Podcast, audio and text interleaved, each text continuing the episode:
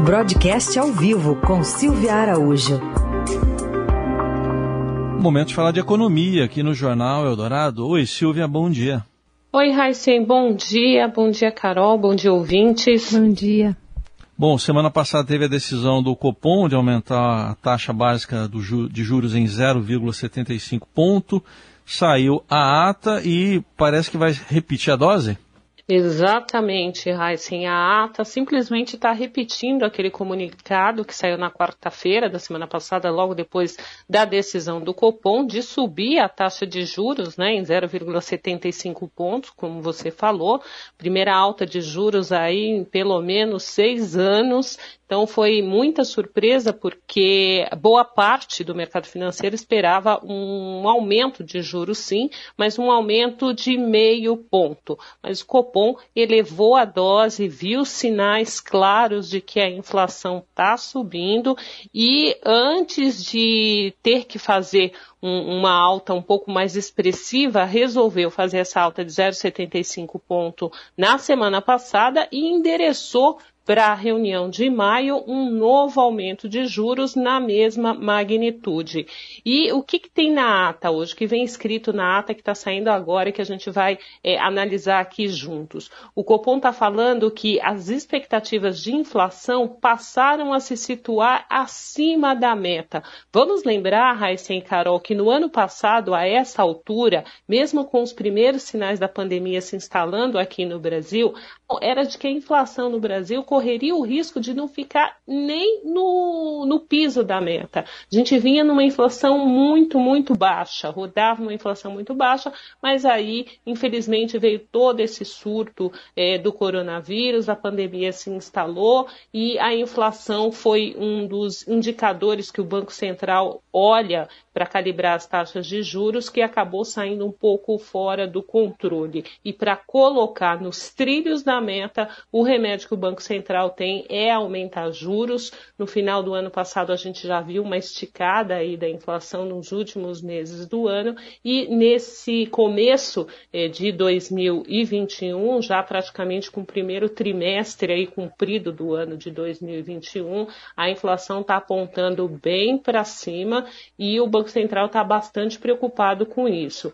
O Banco Central também falou nessa área que o agravamento da pandemia pode sim atrasar a recuperação econômica, a gente já está vendo.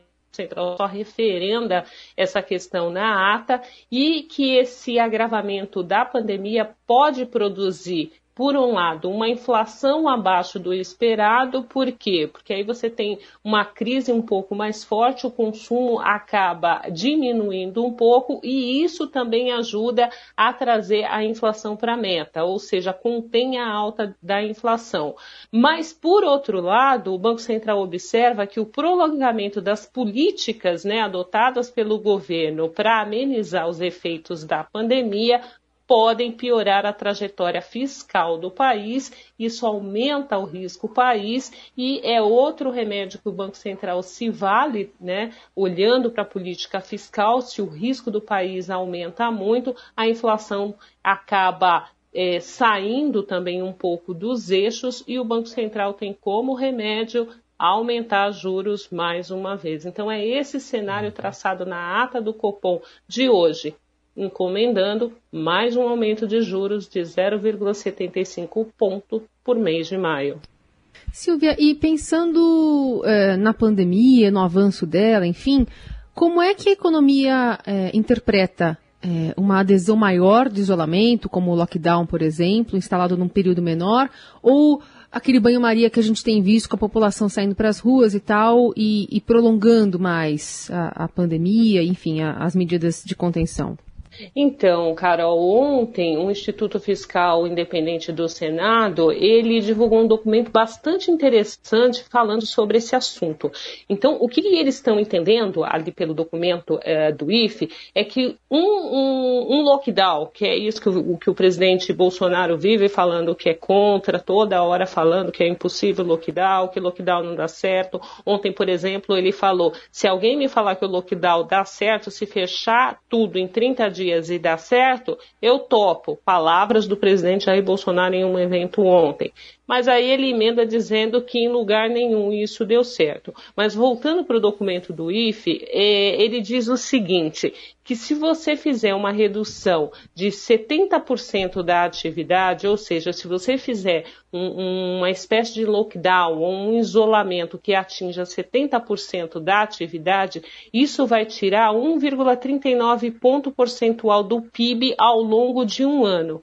Para esse ano, o IFE está entendendo que o PIB deve ficar ali na casa de 3%. Então, nessa simulação, o crescimento da economia seria de 1,6%. A gente tem que lembrar que o ano passado a economia encolheu 4,1%.